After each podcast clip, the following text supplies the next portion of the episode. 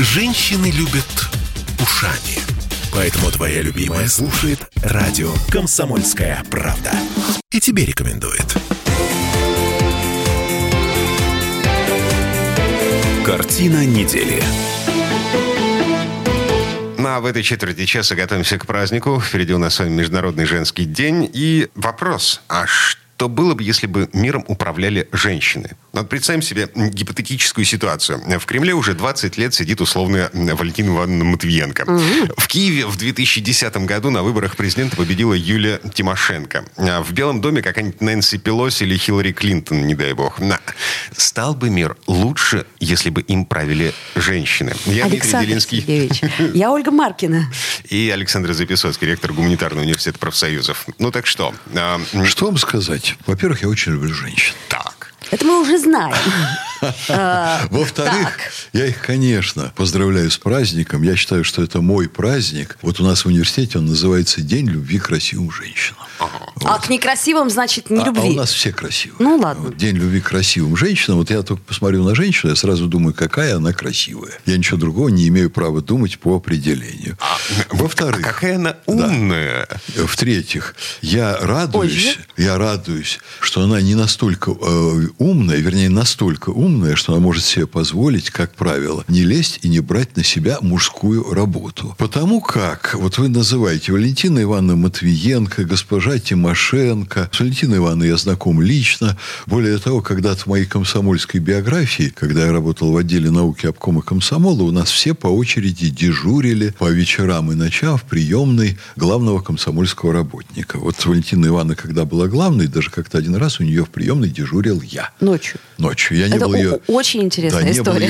не был личным секретарем, но если что случись в стране, и надо будет поднимать комсомол ночью. Я поняла да, вас. Сидел дежурный в комсомоле, и на всю Ленинградскую область это был я в Коммунистическом союзе молодежи. Хорошо, сделаем из этого да. заголовок. Записоцкий да, ночью... Сидел в приемной ночью, сидел в приемной у Матвиенко. Да, да. хорошо. Кстати, даже не буду рассказывать, чем я занимался. Я да, да. даже не спрашиваю. Это будет интрига. Нам же надо кликбейт. Я скажу, я гостей приглашал пообщаться. А, то есть вот. еще и гостей приглашали. Да. Ну, тогда вот. такой кликбейт Ну, Валентина Ивановна уже за мной видит столько грехов, что это очень мелкий грех, а... я думаю.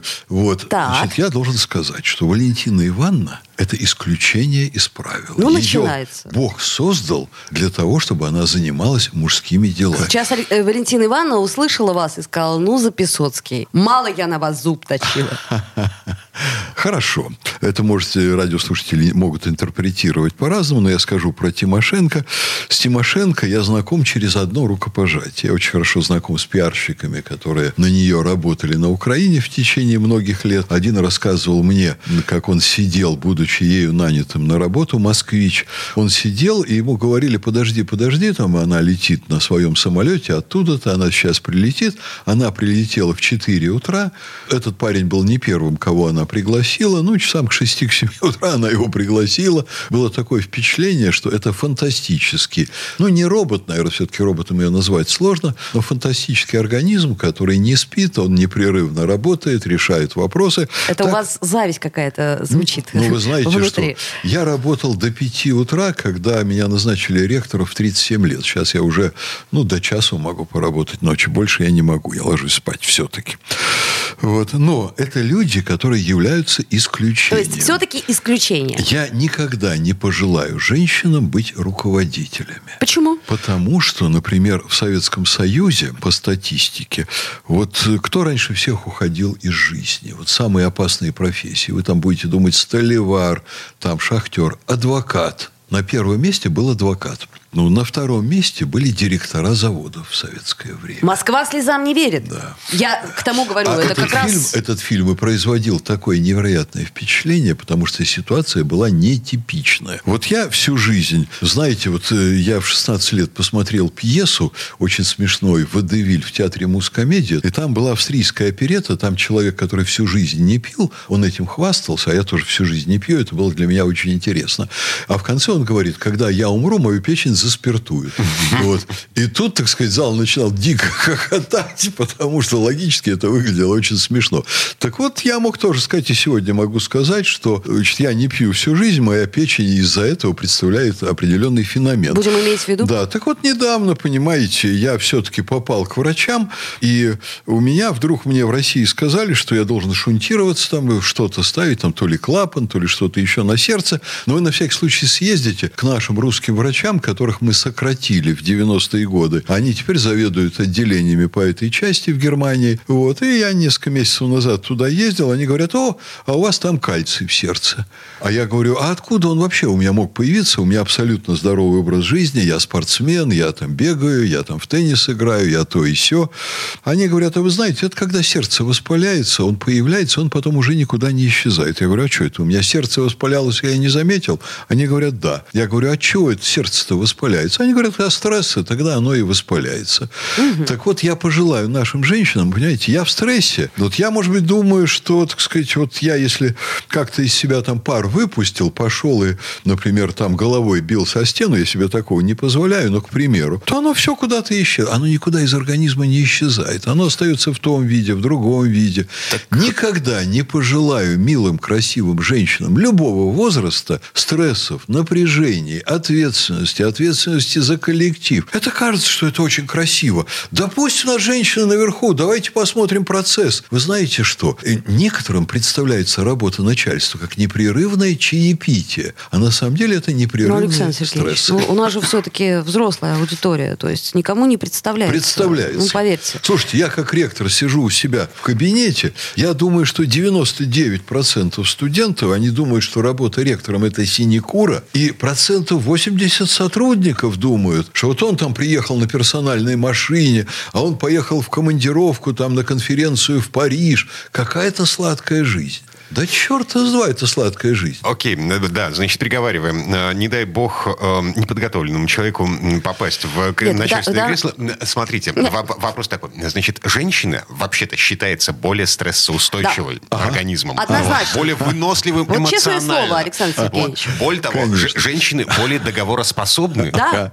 Конечно. Вот я им желаю все свои качества как можно больше проявлять вот эти в семье, с детками, с мужем, мужем. Александр Пусть муж Сергеевич, там корячится на работе. Да вы что говорите да. сейчас? А в 21 вы получаете веке. удовольствие. Вот вы сидите. А, вот я получаю удовольствие да. сейчас от того, что я слышу, так сказать. У меня, знаете, вырабатывается кортизол и дофамин уходит. Так вот, это я к чему говорю? К тому, что, Александр Сергеевич, женщины действительно могут делать гораздо больше, чем мужчины, потому что они, а, как сказать, у них внимание, оно достаточно широко, в отличие от мужского, которое направлено узко. Женщина, знаете, вот она умеет укачивать ребенка, при этом а, писать статью, предположим, а, э, и а, э, все это еще у нее варится там а, суп Только на плите. вы мне это не рассказываете. А я вам говорю это по своему я опыту. Я вообще-то отец-одиночка, я в таком качестве прожил свою вот. жизнь долгое время.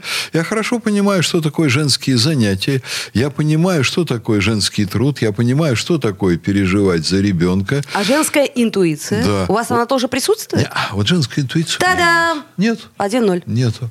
Вот. Да слушайте, я же не говорю, что женщины хуже. Я, я говорю, что, вообще что сумасшедший? женщины во власти, на мой взгляд, а, сделали бы мир гораздо более мягким. Посмотрите на ту же Бербок, посмотрите на ту же самую министра. Ну, вы же сами сказали, что это исключение. Нет, посмотрите на Западе, посмотрите на министра обороны Великобритании. Вот вы хотите вот таких женщин туда, наверх. В общем, я восхищаюсь Валентиной Ивановной, но я с одним ее вице-губернатором, к сожалению, покойным, талантливый человек, в общем, неплохой. Но вот сидел, общался как-то в то время, когда она была губернатором. И она говорит, вот он пошел против Матвиенко, про другого человека, про хозяйственного руководителя. Да она же его разорвет. Понимаете? Ну, что вас смутило? Слово разорвет. А, слово разорвет.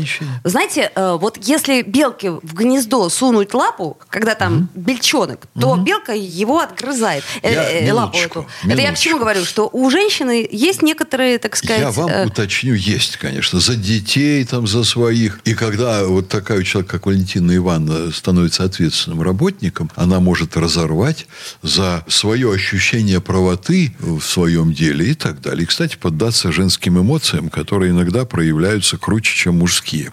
Но... По-разному бывает. Можно я уточню ну, свою уточняйте. позицию. Ну, да. Я считаю женщин существами значительно более высокого уровня, чем мужчины.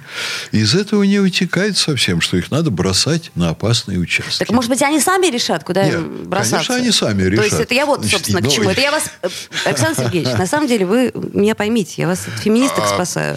Ваше, Вот. ваше дело, феминистки, это, на мой взгляд, люди с ущербным сознанием. Вы А, вот я еще раз вас спасаю от феминисток. Даю вам шанс. Не надо. В кругу моего общения их нет.